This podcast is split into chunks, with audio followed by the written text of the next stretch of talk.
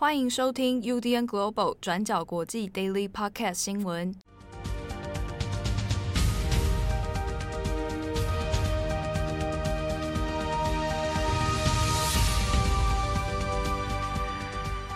Hello，大家好，欢迎收听 UDN Global 转角国际 Daily Podcast 新闻。我是编辑七号，我是编辑慧仪。今天是二零二一年五月十八日，星期二。好的。最近因为我们在做远端连线的关系哦，所以有时候呃我们没没有办法掌握每一个编辑同事们他的现在录音的设备啊，他的环境啊等等，所以有时候我们听起来好像两边的声音会有点落差，这一点还要请我们的听友哎多多包涵一下哦。那我想你会想说，为什么七号听声音听起来这么啊，好像在录音室一样哦？因为七号有麦克风啊，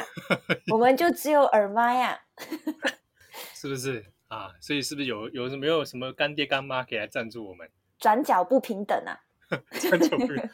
不是嘛？对，我平常还要做别的那个节目嘛。是啊，是啊。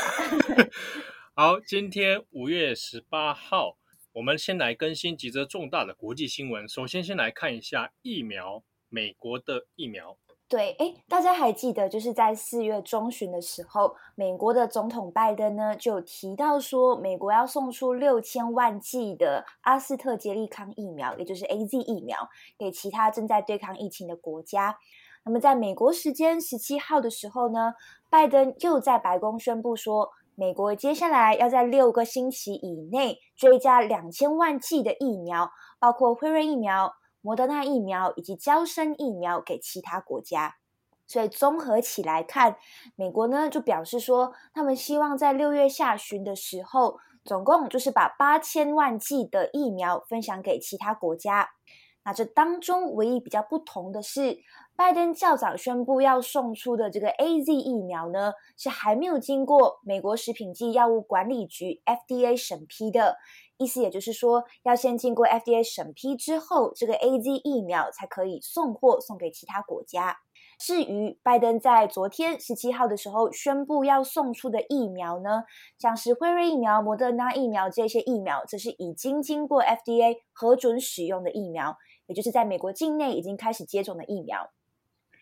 那至于这些疫苗要送给哪一些国家呢？目前是还不清楚的，白宫这边也没有多做任何的说明。不过，蛮有趣的事情是，拜登就比喻说，美国在第二次世界大战的时候是民主阵营的军火库。那么现在呢，在对抗这一次全球的疫情当中，美国一样也要成为疫苗的军火库。其实意思也就是说，目前相比起其他国家，没有其他国家可以比美国送出更多的疫苗。所以也就是说，现在目前为止，美国送出了最多的疫苗。那为什么拜登会愿意跟其他国家分享这八千万剂的疫苗呢？主要原因我们也来跟大家整理一下。那首先是第一个，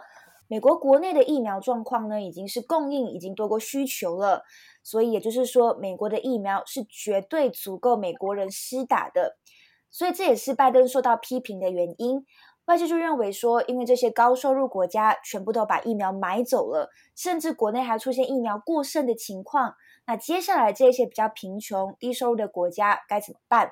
那现在非常现实跟关键的问题也在于说，全球疫苗的状况就是严重分配不均。根据 BBC 的报道呢，像是印度的确诊病例每日增加大概二十几、三十几万，但是境内完全接种的人口百分比只有百分之三。那就算不论印度，对于低收入的国家而言，也只有一趴的人口是已经接种疫苗。所以把这样子的状况再跟富有国家疫苗过剩的状况来做一个对比的话，就会发现是非常不公平，疫苗也是分配严重不均的一个状况。那么第二点呢，也是因为说疫苗出口这件事情对于美国也是极其重要的。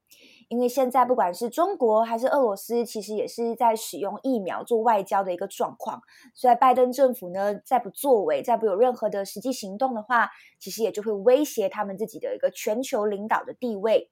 好，所以我们光是从以上两点来看，呃，相关的报道也是有分析，这其实是蛮考验拜登政府到底该怎么去应对的。因为例如前任总统川普，我们都知道他自己一直高呼的口号就是“美国人优先”嘛。所以拜登政府呢，要怎么在“美国人优先”以及要维持全球领导地位这两者之间去做一个平衡，也是不太容易的。好，那么除此之外呢，其实外界的批评跟压力，如果延伸到近期以来，我们也可以发现，美国现在国内一直也在争论的事情，也就是说，呃，要不要开放疫苗专利保护的这个问题。拜登政府呢，跟川普是不一样的，川普是不支持，但拜登政府是支持开放疫苗保护专利的。那拜登是认为说，可以借此来解决疫苗供应不足的问题。但这同时呢，其实也是受到其他国家，包括欧盟、日本，还有其他的疫苗主要生产商的抵制的。所以，美国政府即便是支持的，但是后续会怎么演变，目前看起来还是存在着很多变数的。那么最后呢，我们也跟大家更新一下美国现在的疫情以及疫苗接种的状况。美国目前的总确诊人数呢是三千三百万，死亡人数大概是五十八万。不过，我们根据路透社的报道来看，美国上周因为染疫而死亡的人数已经是呃近十四个月以来最低。那另外，如果根据美国疾病防治中心 CDC 的最新数据，美国成年人口当中近六成呢已经接种至少一剂的疫苗。那拜登政府是希望可以在七月四号，也就是美国独立纪念日以前，要达到接种七成的目标。那有关于美国疫苗的方面呢，台湾这边现在也确定，是说有可能会去做协商哦，看看有没有机会能够争取到这一批对外释放的、对外释出的疫苗。好，那下一则新闻我们再来看，也是和美国有关啊，这也是今天各大外媒，包含美国的媒体相当重视的一条，诶，产业界新闻媒体界的一个重大新闻哦。好就是美国最大的电信网络业龙头 AT&T，它准备要跟另外一个媒体业者，也是大家其实蛮熟悉的 Discovery，啊，现在传出说两边呢在媒体的资产业务上面要做一些合并哦，双方将会成立一个新的公司。好，那这个是诶算是电信媒体相关产业里面一个很重的一个震撼弹的新闻哦。我们首先先讲一下这一个 AT&T，AT&T 是美国最大的一个电信网络供应商啊，现在它拥有的这个用户呢，已经超过一亿五千多万人。好，那它本身因为其实从创立以来哦，都有历经过很多的并购、收购等等的一些呃产业变化。那本身因为也曾经因为托拉斯法的关系啊，那打过很多场官司。先前几年前，它比较有名的事情就是二零一六年的时候呢，AT&T 宣布啊，它要出资一千多亿美元收购时代华纳哦。当时这个事情就引发了非常非常多的争议哦。当然，一方面是 AT&T 它这个本身就已经是呃媒体巨怪了，那它要收购时代华纳之下呢，这个会变成一个啊非常庞大的集团哦。那当时呢，也因此。必须去打了一个官司啊，也是关于这个反托拉斯法垄断的这个问题。不过在二零一八年的时候，美国司法部是败诉了啊，所以就成功的 AT&T 去收购了时代华纳，然后时代华纳就改名成了现在我们所知道的华纳媒体。好，那现在 AT&T 这一个准备跟 Discovery 做拆分，做一个新公司呢，就是要把华纳为媒体呢跟 Discovery 旗下的一些。这个相关媒体产业哦，重新整并，然后以一个新的公司的方式来重新上市啊。那这个新公司呢，目前它的价值大概预估啊，外界预估大概会在一千五百亿美元左右。那其实大家从这一个策略，就大概可以看得出来，这样的一个方式，其实主要要面对的就是想要跟。这个 Disney Plus 还有 Netflix 来做竞争哦，主要还是在网络娱乐媒体、串流影音等等。好，但这个如果真的合并，然后产生一个新公司的话呢，大概会有受到牵连的几个业务啊，或者几个旗下的公司。大概讲一下，大概可能大家知道，像华纳媒体本身旗下好像像是 HBO 哦，还有华纳兄弟等等哦，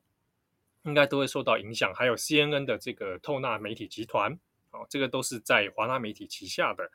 另外呢，那像 Discovery 本身，因为它还有很多不同的电视频道，哦，好旗下好几个。那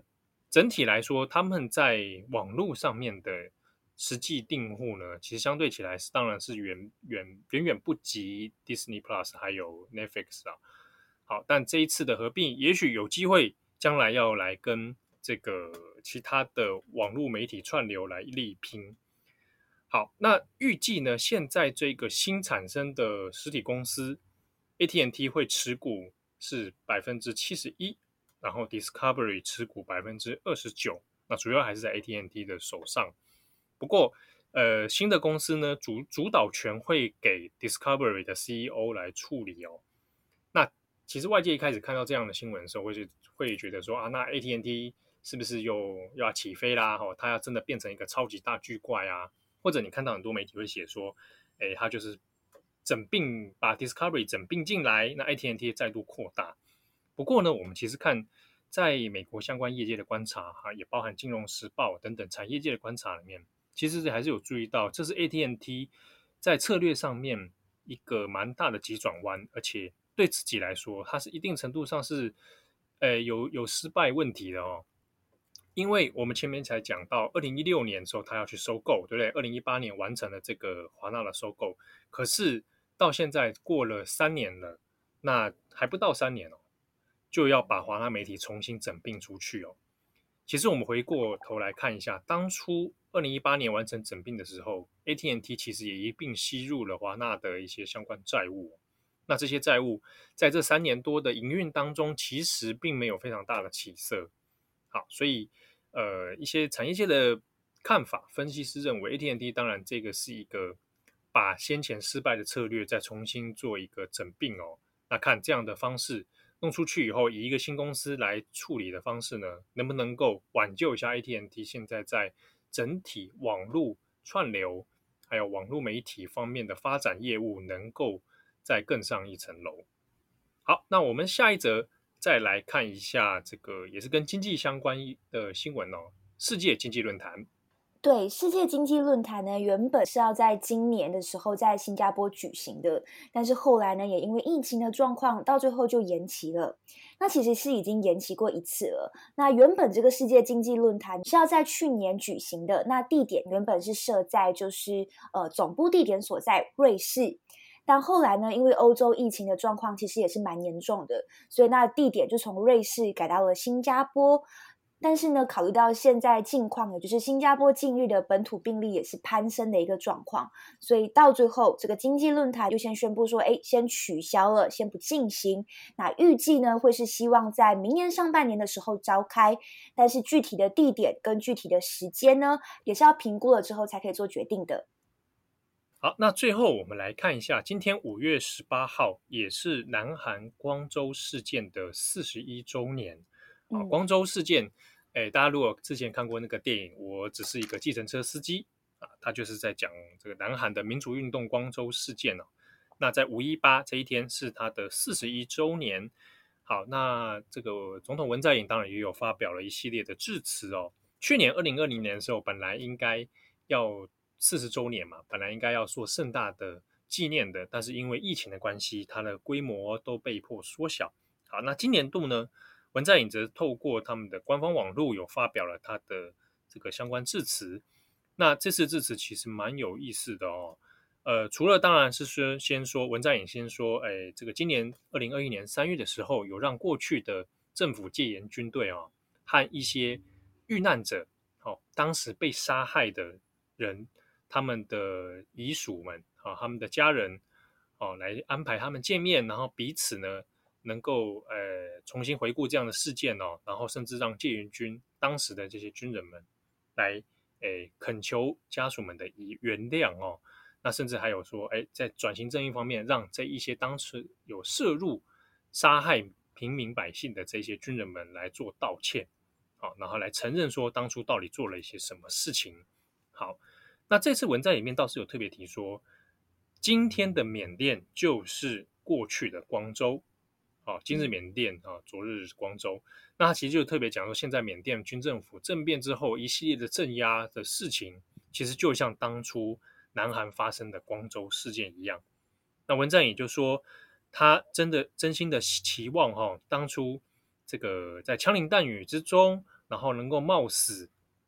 来揭露这个记录这个光州事件真相的德国记者啊，当时这个外国记者辛兹彼得，他的这样的精神呢，他的这种民主的光辉呢，能够给缅甸人来带来力量哦。那这边也说，民主、人权、和平的五月不会只停留在历史上的光州，而是让今后的世界能够更加的美好。所以他这一次谈话里面特别提缅甸，其实是蛮受到关注的。好，那光州事件这边帮大家简单回顾一下，当初是在一九八零年的五月十八号到五月二十七号这段期间，发生在南韩的光州以及全罗南道地区哦。然后当时呢，有很多的民众抗争者来发起了一个民主运动，结果呢，却被当时的这个陆军中将全斗焕啊下令用武力来镇压，造成大量的民众死亡。那这个事情后来就叫做光州事件。那也有很多的电视剧、电影也有翻拍啊，像比如说刚刚前面讲的《我只是一个计程车司机》。那最近还有一个韩剧叫做《五月的青春》啊，今年才前阵子才上了。他也是在讲光州事件当时的学生他们的青春爱情故事哦。好，那以上是今天的 Daily Podcast 新闻哦，感谢大家的收听。那现在还在防疫期间，大家也不要轻忽防疫的措施哦，也祝福大家平安健康。嗯、好，我是编辑七号，我是编辑慧仪，我们下次见，拜拜，拜拜。感谢大家的收听，想知道更多详细内容，请上网搜寻转角国际。